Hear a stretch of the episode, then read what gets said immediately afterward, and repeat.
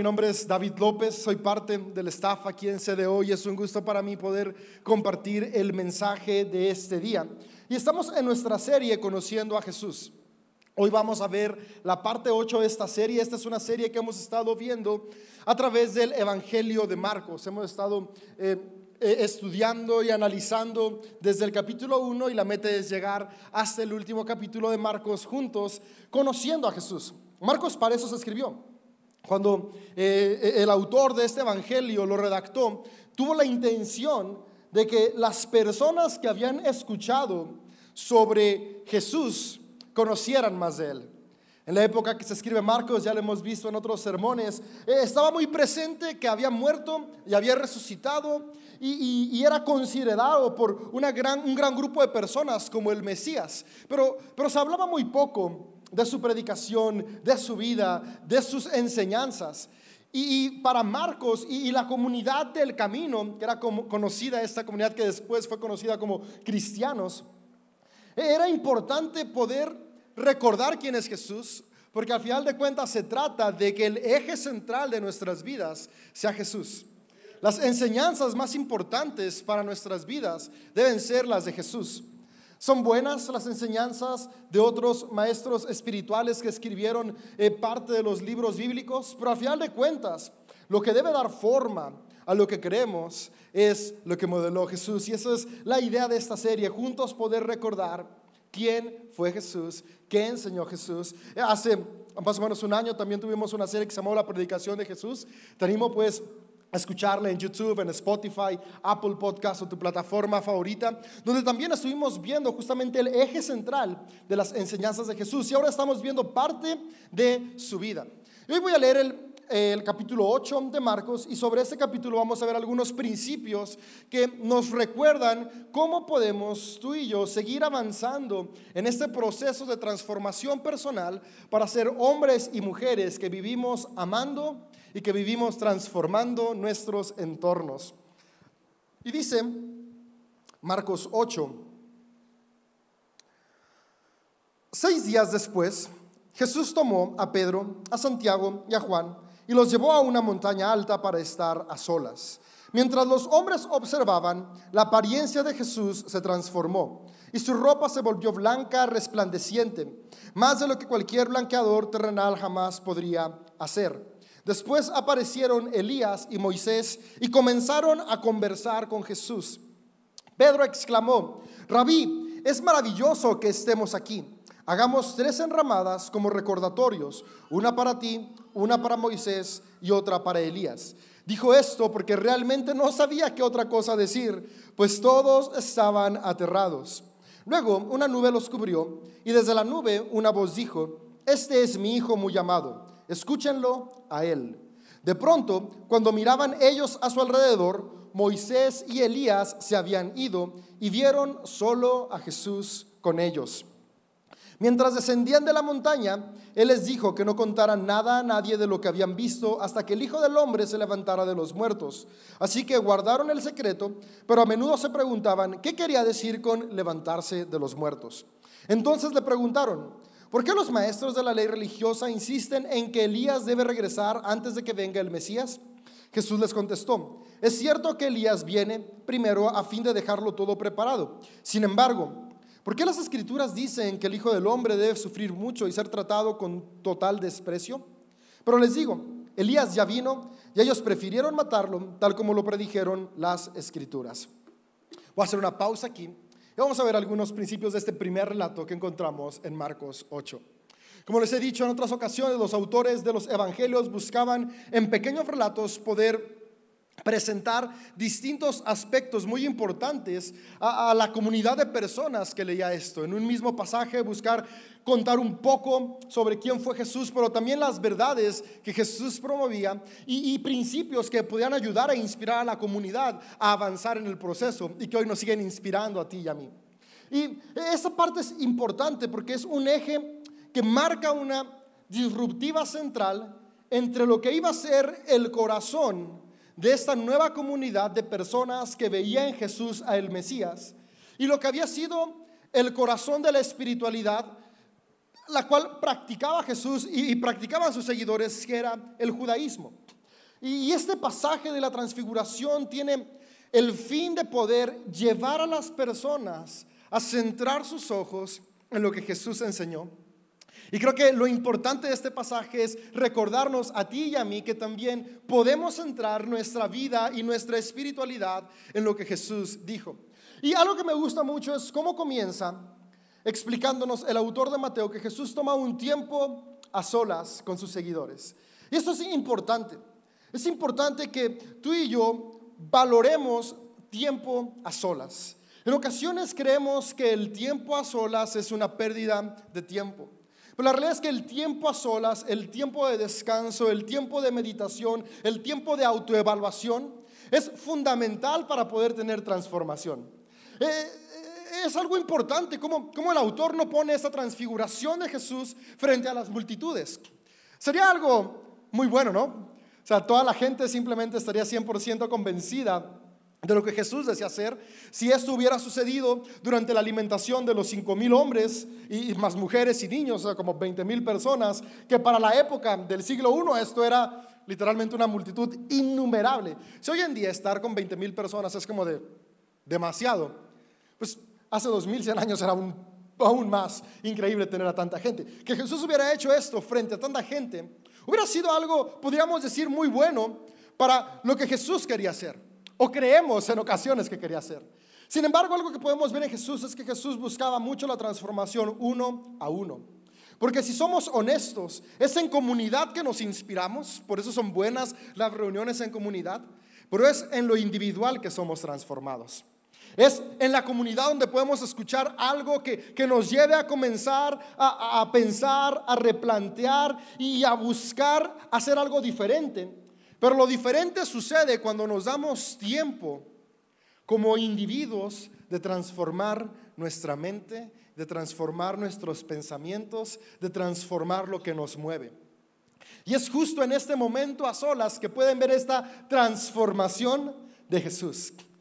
Y si ponemos un poco de atención cuando leemos los evangelios, podemos ver que estos momentos a solas son cuestiones periódicas que podemos leer en los relatos. Constantemente Jesús buscaba tiempo a solas, tiempo a solas podríamos decir con dos o tres de sus discípulos, ni siquiera con todos, tiempo a solas con un poquito más de sus seguidores y también tiempo en comunidad. Y es que es importante que busquemos este equilibrio en nuestras vidas, pero que veamos la importancia de que la transformación sucede en lo individual.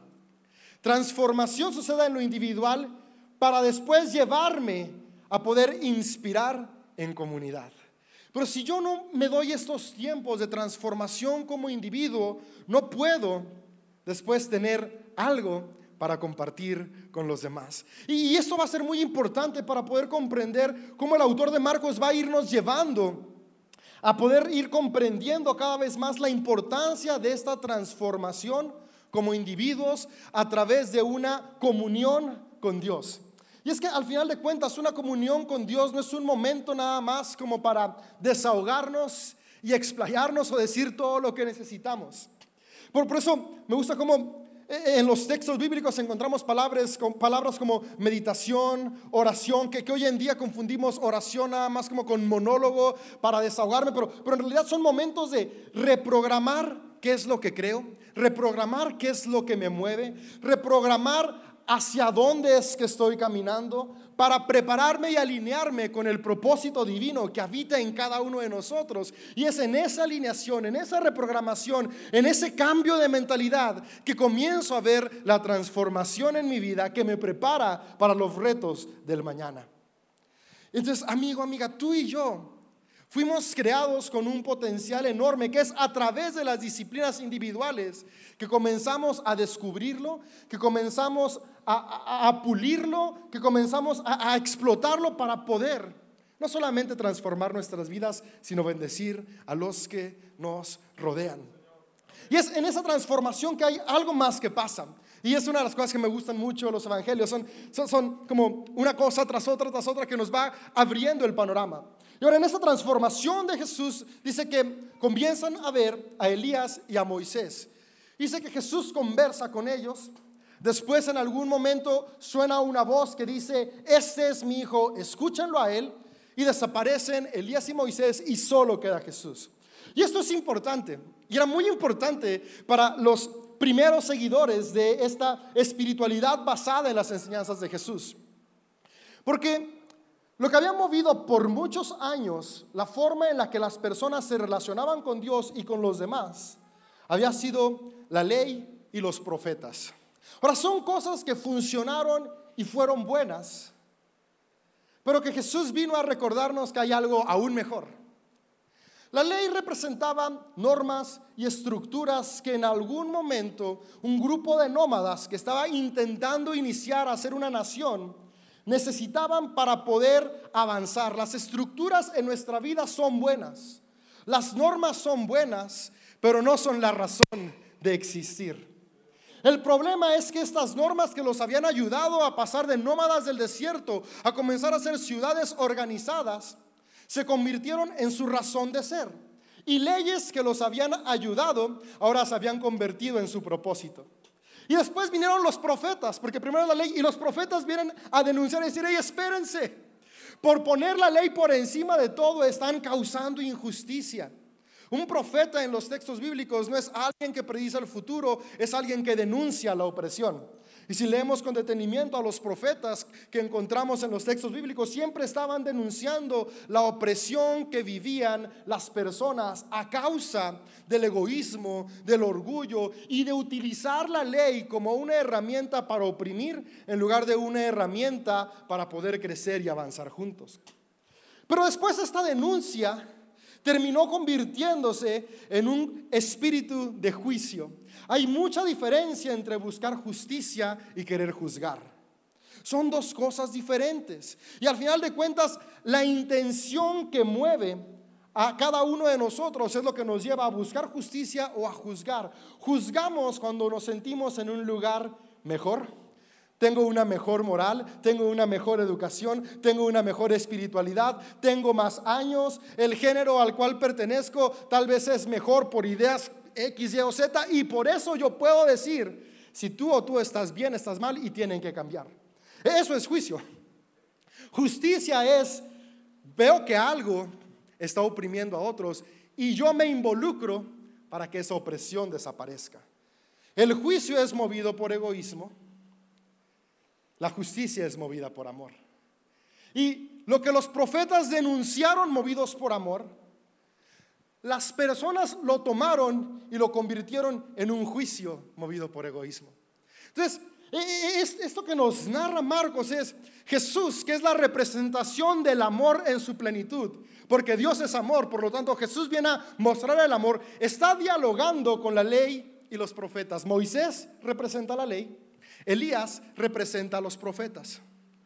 Entonces, Jesús no está callando a la ley y los profetas.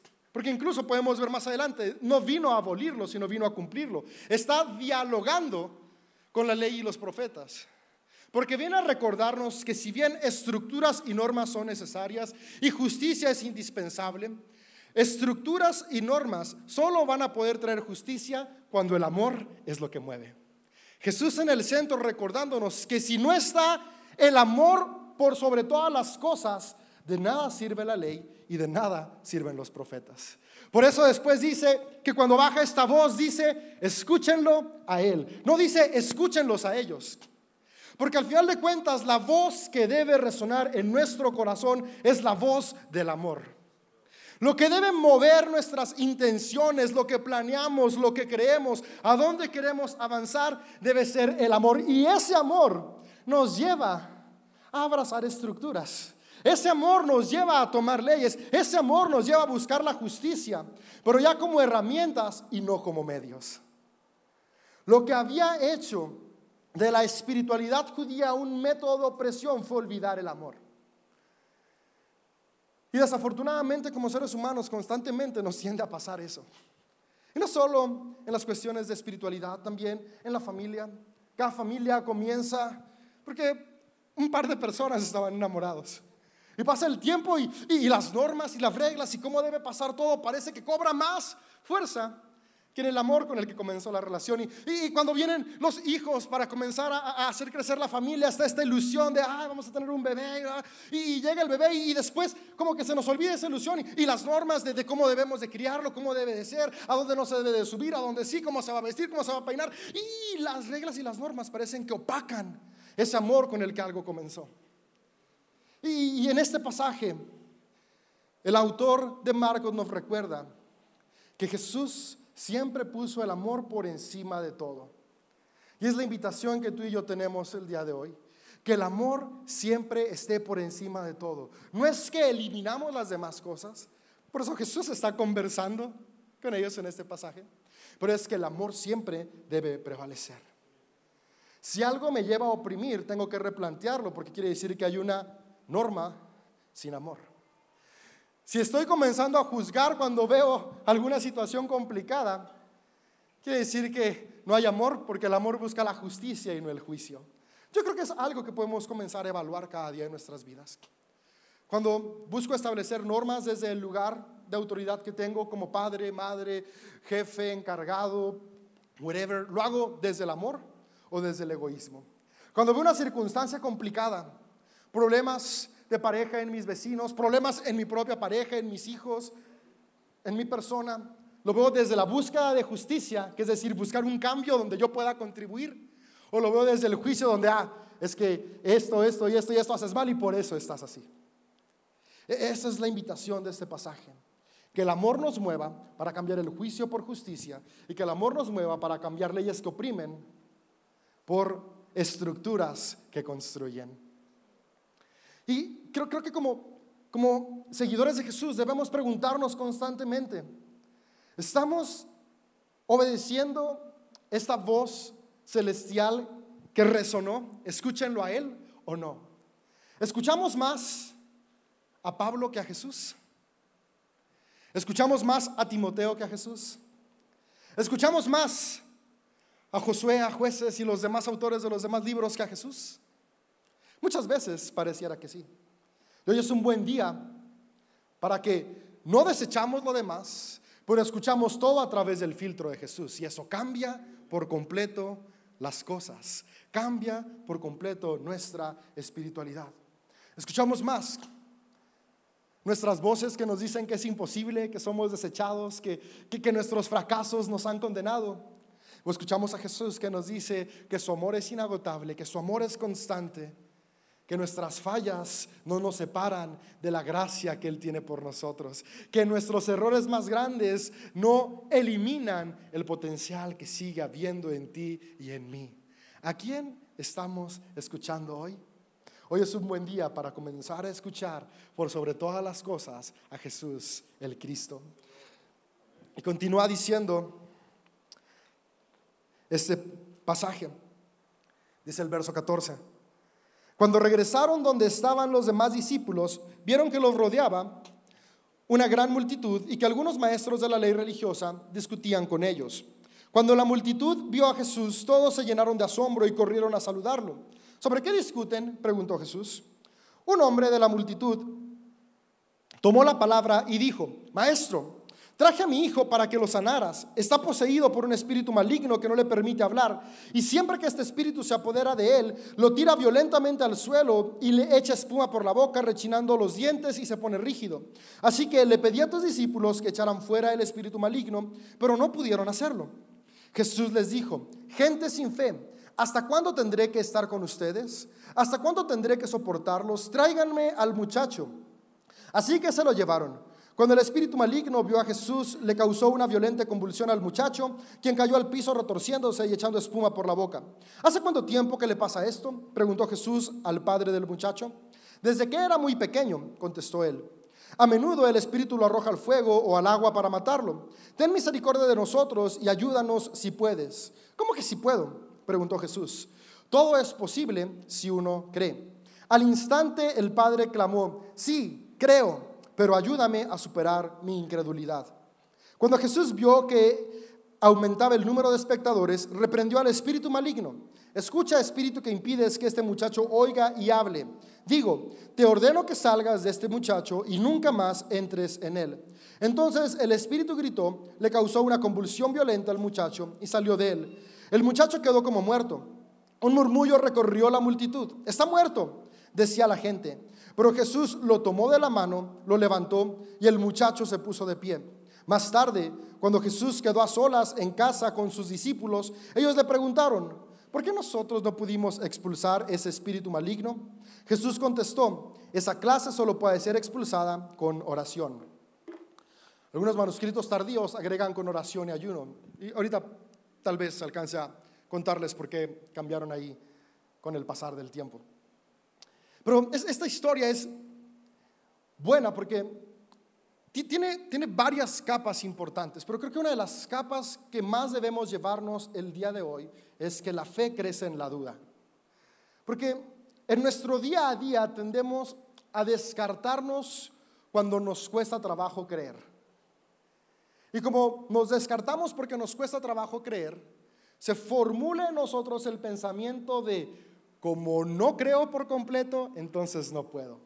Y una realidad es que lo que pensamos modela cómo vivimos. Nuestros pensamientos son los cimientos de nuestra realidad. Al final de cuentas, lo que pensamos determina lo que creemos y lo que creemos determina cómo actúo y cómo actúo construye mi vida. Para poder cambiar los resultados que hoy tengo en mi vida, tengo que ir un paso atrás y cambiar lo que creo. Y para cambiar lo que creo, tengo que ir un paso atrás y cambiar lo que pienso. Y una de las frases que más me gusta de este pasaje es la frase del padre de este hijo con problemas. Es, sí creo, pero ayúdame a superar mi incredulidad. Es una paradoja, podríamos decirlo. Pero es una paradoja que, que, necesita ser parte de nuestras vidas, porque al final de cuentas la fe solamente puede crecer en la incertidumbre. Si no hay incertidumbre, no necesitamos fe, porque hay certezas. Y, la fe no es solamente creer, por eso me encanta, la fe es todo este proceso de lo que pienso, lo que creo y lo que hago. Entonces yo puedo estar en un momento de incertidumbre donde necesito que se ayude mi incredulidad, pero al mismo tiempo estar creyendo, es decir, controlando lo único que siempre puedo controlar, que son mis pensamientos. Sobre todas las demás cosas no tengo el control, pero de mis pensamientos sí tengo el control. Yo puedo decidir si sigo permitiendo que lo que estoy pensando genere creencias en mí o si cambio lo que estoy pensando para modificar lo que creo a pesar de la circunstancia que estoy viviendo. Sabes, como seres humanos en promedio tenemos 60 mil pensamientos al día. Y esos 60 mil pensamientos lo que hacen es crear conexiones neurológicas en nuestro cerebro. Algo que es energía termina creando conexiones físicas. Y esas conexiones físicas terminan estableciendo patrones de conducta en nosotros. Por eso es importante que de esos 60 mil pensamientos que tenemos, la mayoría sean pensamientos que están alineados al potencial que hay en ti y a la manera en que Dios te ve a ti. Porque Dios nos ve no de la manera en que estamos atravesando las circunstancias, sino con el potencial que cada uno y cada una fuimos creados para avanzar. En ocasiones pareciera que estamos como este muchacho que el temor, la inseguridad, el resentimiento, los pensamientos de condenación, el autodescalificarnos, nos tiene sordos y mudos. No podemos escuchar lo bueno que hay y no podemos hablar vida para nuestro futuro. Pareciera que estos pensamientos tóxicos nos están arrojando al mar y saboteando nuestra vida para ahogarnos en vida. Sin embargo, Jesús dice algo clave cuando sus discípulos dicen, ¿por qué no pudimos cambiar esto? Es que esto solamente se cambia con oración. Y no la oración que pensamos de, hey, ven algo por mí, sino la oración que practicaba Jesús, que es, hey, cambio mi mente hoy, medito y me alineo para ser uno con el Padre, para ser uno con Dios y que esos pensamientos divinos sean mis pensamientos. Por lo tanto, comienzo a cambiar mi realidad. Hay circunstancias en nuestra vida que solo van a cambiar cuando nuestros pensamientos cambien.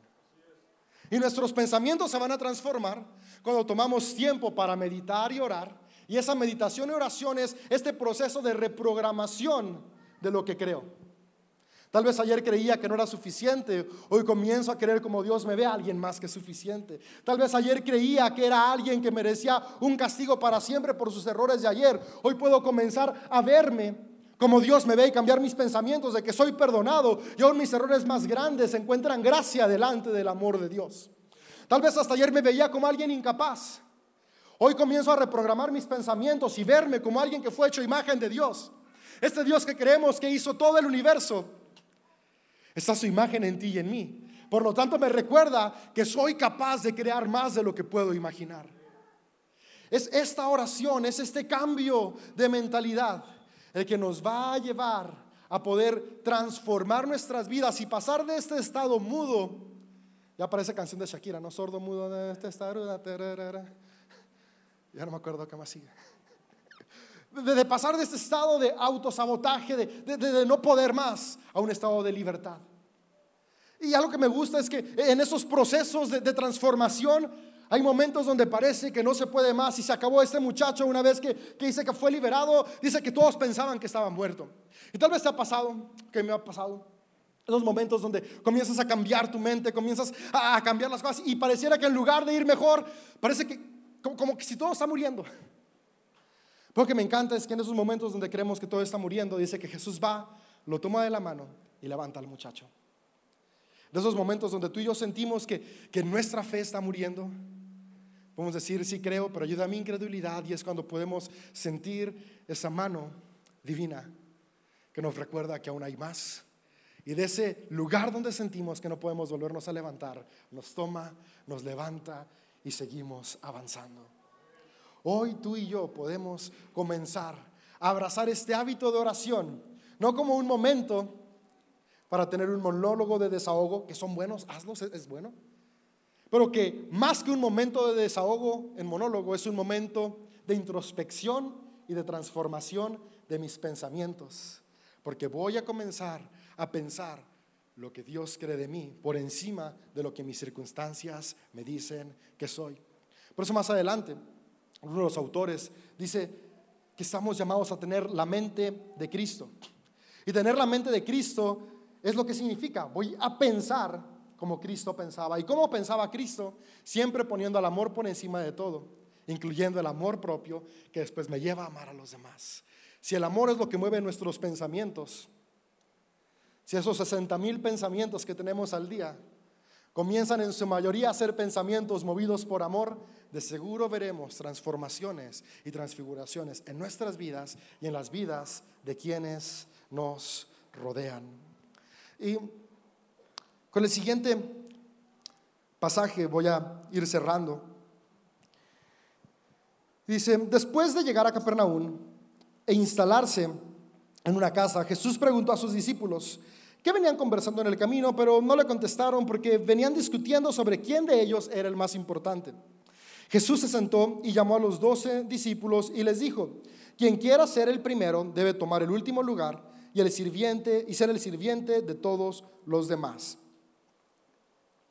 Entonces puso a un niño pequeño en medio de ellos y tomándolo en sus brazos le dijo, les dijo, todo el que recibe de mi, de mi parte a un niño pequeño como este me recibe a mí. Y todo el que me recibe no solo me recibe a mí, sino también a mi Padre quien me envió. Y es que al final de cuentas es parte natural de los seres humanos ver quién es primero. Pero buscar quién es primero siempre está movido por el querer sentirme superior a los demás. Ahora, vuelvo a decir, estructuras son buenas. Ejemplo, en casa, los hijos necesitan saber que papá y mamá ponen estructuras. Si no hay estructuras, pues es un caos. Pero, pero al final de cuentas es muy diferente saber que en este momento mi labor en la sociedad en la cual estoy, que es mi familia, mi trabajo, la iglesia, es la de generar estructuras no me hace valer más que mis hijos que están aprendiendo. Ah, ahí está la diferencia. Valemos todos igual, aunque tenemos diferentes funciones. Y lo que los seguidores de Jesús era ver, todos somos tus seguidores, pero ¿quién de nosotros vale más? ¿Quién es más importante? Y, seguramente todos pensaban yo, porque todos pensamos eso de nosotros. Y Jesús dice ahí, espérense, espérense. Y la cosa es que en la cultura de Jesús el más importante no hacía nada. Entre más importante hacías, menos eras y más oprimías. Entonces seguramente Pedro estaba pensando, yo ya tengo ganas de que los demás me preparen el desayuno. Y seguramente Mateo estaba pensando, yo ya tengo ganas de que otro sea el que haga las cuentas cuando vamos a la tienda, porque siempre tengo que ser yo, nomás porque era el que trabajaba en Hacienda. Y, comenzaban a ver, ¿cómo puedo hacer menos para obtener más? Que dice, no, no, no, espérense, espérense. La cultura general nos dice que debemos aprender más, que, buscamos la espiritualidad, porque al final de cuentas también era algo que pasaba eh, eh, en los, en los eh, rabinos, y Jesús era un rabino, así que sus seguidores iban en el camino a ser rabinos también. Y, lo que pasaba es, entre más sé, más puedo sobreponerme en los demás. La espiritualidad judía era entre más conozco, entre más espiritual soy, entre más practico las disciplinas espirituales, tengo más derecho de estar por encima de los otros. Lo que Jesús vino a decir es, no, no, no, no, la espiritualidad, el conocimiento, no es para enseñorearme de los demás. El conocimiento, el aprendizaje, eh, eh, la conexión con lo espiritual es para servir a los demás. No conozco más para sentirme mejor. No aprendo más para poder oprimir a otros. Conozco más y aprendo más para ver cómo puedo bendecir a más. Y es lo que Jesús dijo. Así que amigo, amiga, es bueno aprender. Es bueno eh, eh, desarrollar, desarrollarnos en distintas áreas. Es bueno ir avanzando, pero que cada avance de nuestra vida siempre tenga como propósito este crecimiento personal. ¿Cómo me va a ser un mejor padre, un mejor esposo, una mejor madre, una mejor esposa? ¿Cómo me va a ser un mejor vecino? ¿Cómo me va a ser un mejor colaborador en mi trabajo? ¿Cómo me va a volver un mejor ciudadano del país en el que estoy. Que cada avance en nuestra vida sea para servir. Porque no hay mejor liderazgo que podemos seguir que el liderazgo de Jesús. Y es un liderazgo a través del servicio. Porque es un liderazgo movido por amor. Y el amor, la única manera que tiene de manifestarse a los demás es a través de acciones que bendicen. Así que de este pasaje podemos aprender esto. Y en lo que terminan de pasarles los elementos de la comunión. Dice el verso 38.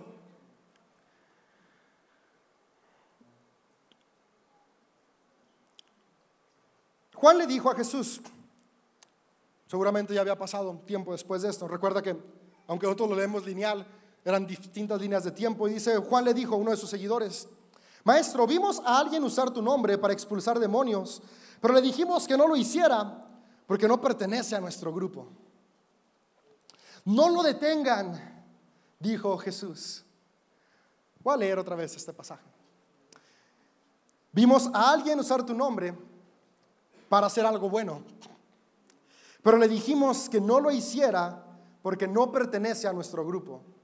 ¿Cuál fue la respuesta de Jesús? No lo detengan.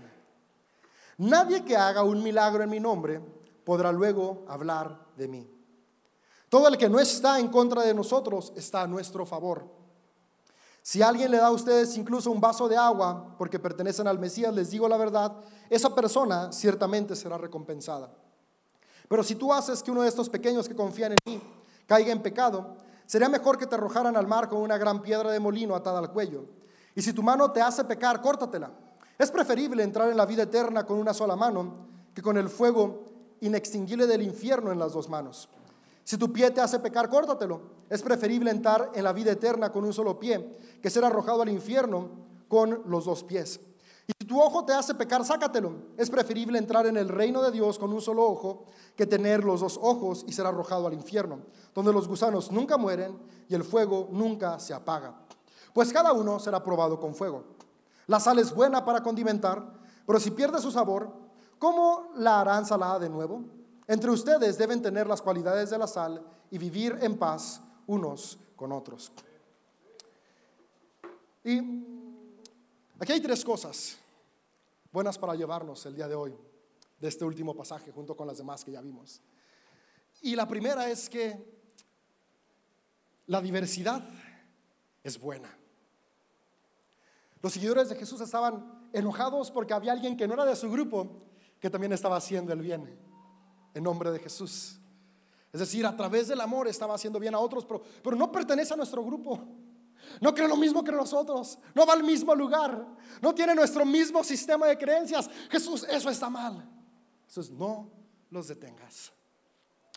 Es una invitación a la unidad en la diversidad. ¿Cuántas veces construimos murallas a personas que están haciendo el bien, pero que no son idénticas a nosotros? Que no son de nuestro grupo, que, no son de nuestra denominación, que no son de nuestro credo. Y, y comenzamos a decir, Dios los va a condenar a ellos. La invitación de Jesús es cualquier cosa que esté construyendo a través del amor, no lo detengamos. Construyamos puentes. Y es que lo triste es que no solo pasa a nivel macro, también, también pasa a nivel organizaciones como CDO. O a nivel familia, donde papá o mamá o el hijo o la hija creen distinto y, tal vez es para contribuir, para avanzar, pero, pero como no es igual como yo quería que pasara, no puede pasar. Que, el egoísmo no nos lleve a frenar el crecimiento de otros. Que podamos tener unidad en el amor y permitir la diversidad de seres humanos. ¿Sabes? La, creación es un mismo reflejo de Dios. Y en un bosque hay de todo tipo de árboles. Diferentes, unos más grandes, unos más chiquitos, unos que dan fruto, otros que no dan fruto, pero todos toman el dióxido de carbono y lo transforman en oxígeno. Los seres humanos somos distintos. Y por más que queramos forzarnos a ser uniformes, eso no se puede. La uniformidad es un producto de la opresión y Jesús vino a destruir la opresión. Pero en medio de esa diversidad, todos podemos producir oxígeno a nuestro mundo. Es decir, producir acciones movidas por amor que transformen nuestro entorno. Y justamente después de decir esto es que Jesús hace algunas afirmaciones donde dice, hey, hey, si, si, tu mano te hace pecar, mejor córtatela. Si tu pie te hace pecar, mejor córtatelo. Si tu ojo te hace pecar, mejor sácatelo. Porque es mejor no tener estos miembros y no ir al infierno. Es mejor disfrutar la vida eterna. Y, y no está hablando de forma literal. Desafortunadamente algunas personas lo han tomado literal y han cometido tonterías. Pero tenemos que ver que, Jesús hablaba en metáforas. Metáforas para explicar cosas importantes. La mano es nuestras acciones. Si tus acciones están llevando a oprimir a otros y a desviarte de, esta unidad en amor, hey, corta esas acciones. Los pies son los que mueven nuestro destino. Si tus propósitos y tus metas te están llevando a un lugar donde se levantan barreras en lugar de construir puentes, cambia esos propósitos. Nuestros ojos es la visión, a dónde vamos, lo que nos llena. Es, por donde entra, pero también a donde visualizamos. Si, lo que hoy estamos consumiendo nos está llevando a levantar paredes, mejor sácalo. Si, lo que hoy estoy viendo es, estas, ideas excluyentes, esas ideas egoístas de, yo soy mejor que los demás, mejor sácatela.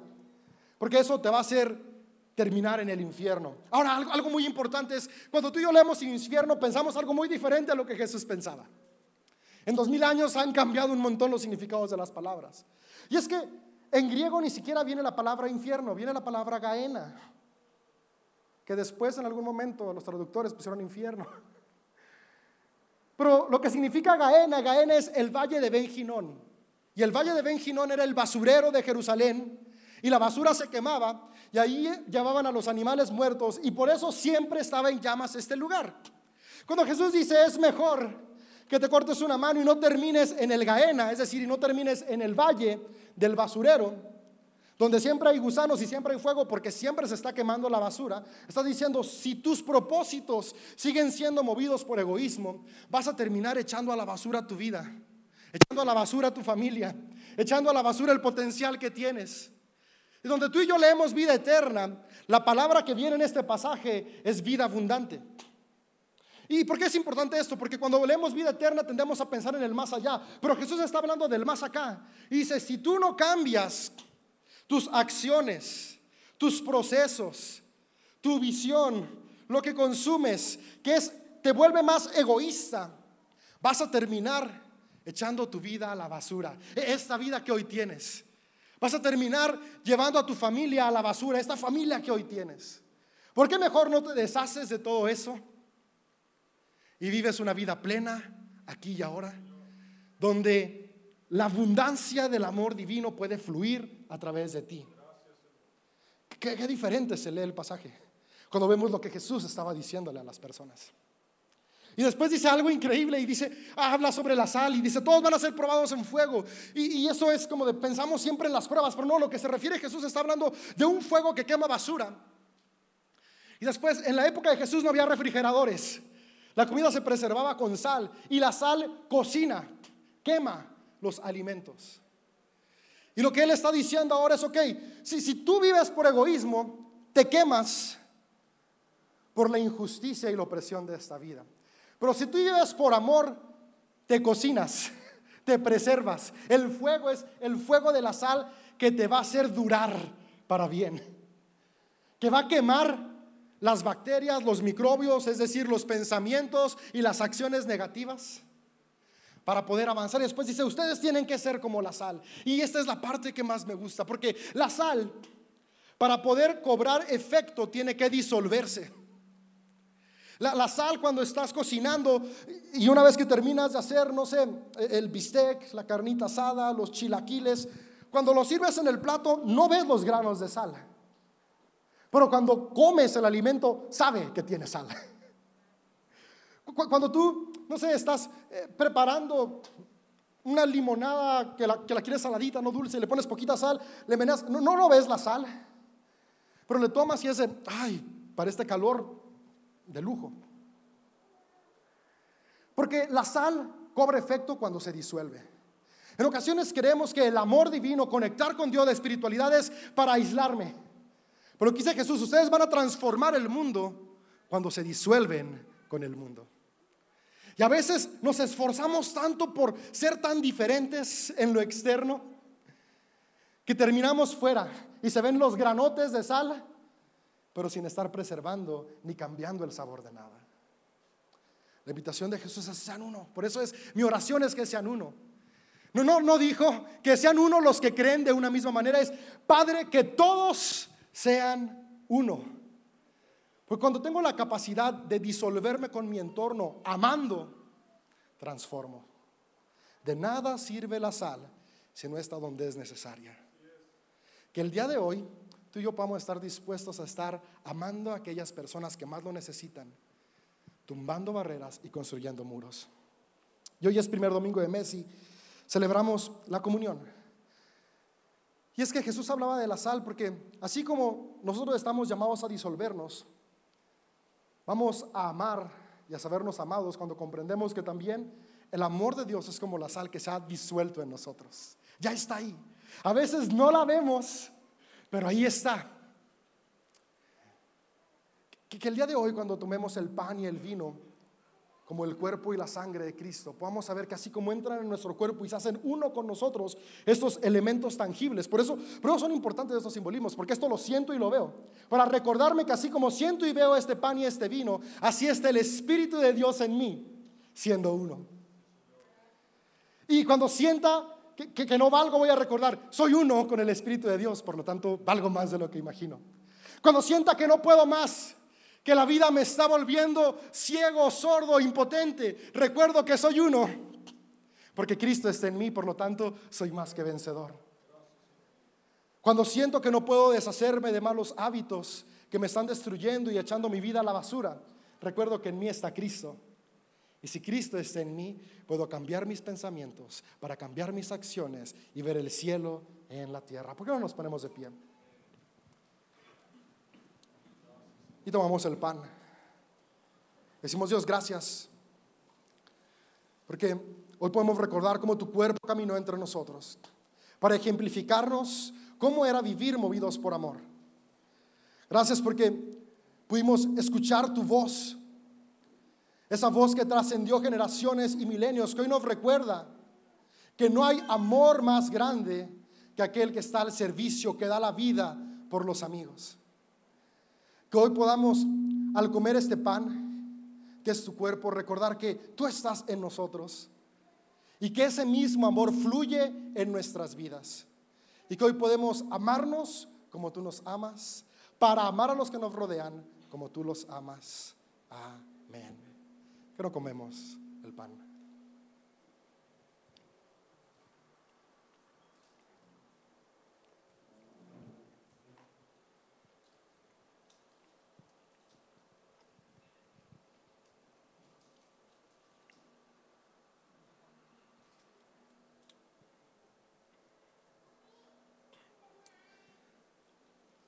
Jesús, gracias porque no solo modelaste, tu vida, sino que el mismo espíritu que te movió hoy está en nosotros. Y es lo que tu sangre derramada representa, esa sangre que te dio vida mientras estabas en esta tierra, la representación de ese espíritu que te movió y que hoy nos mueve. Que al hoy tomar este fruto de la vid, podamos recordar que ese Espíritu Santo está en cada uno de nosotros y nosotras para equiparnos, para impulsarnos, para consolarnos, pero sobre todas las cosas, para llevarnos a vivir vidas movidas por amor que transforman nuestro entorno. Gracias por esa sangre que es un símbolo de amor incondicional. Que hoy podamos recordarlo de esa misma manera, sabiéndonos amados sin condición para amar a otros sin condición. Tomemos el vino.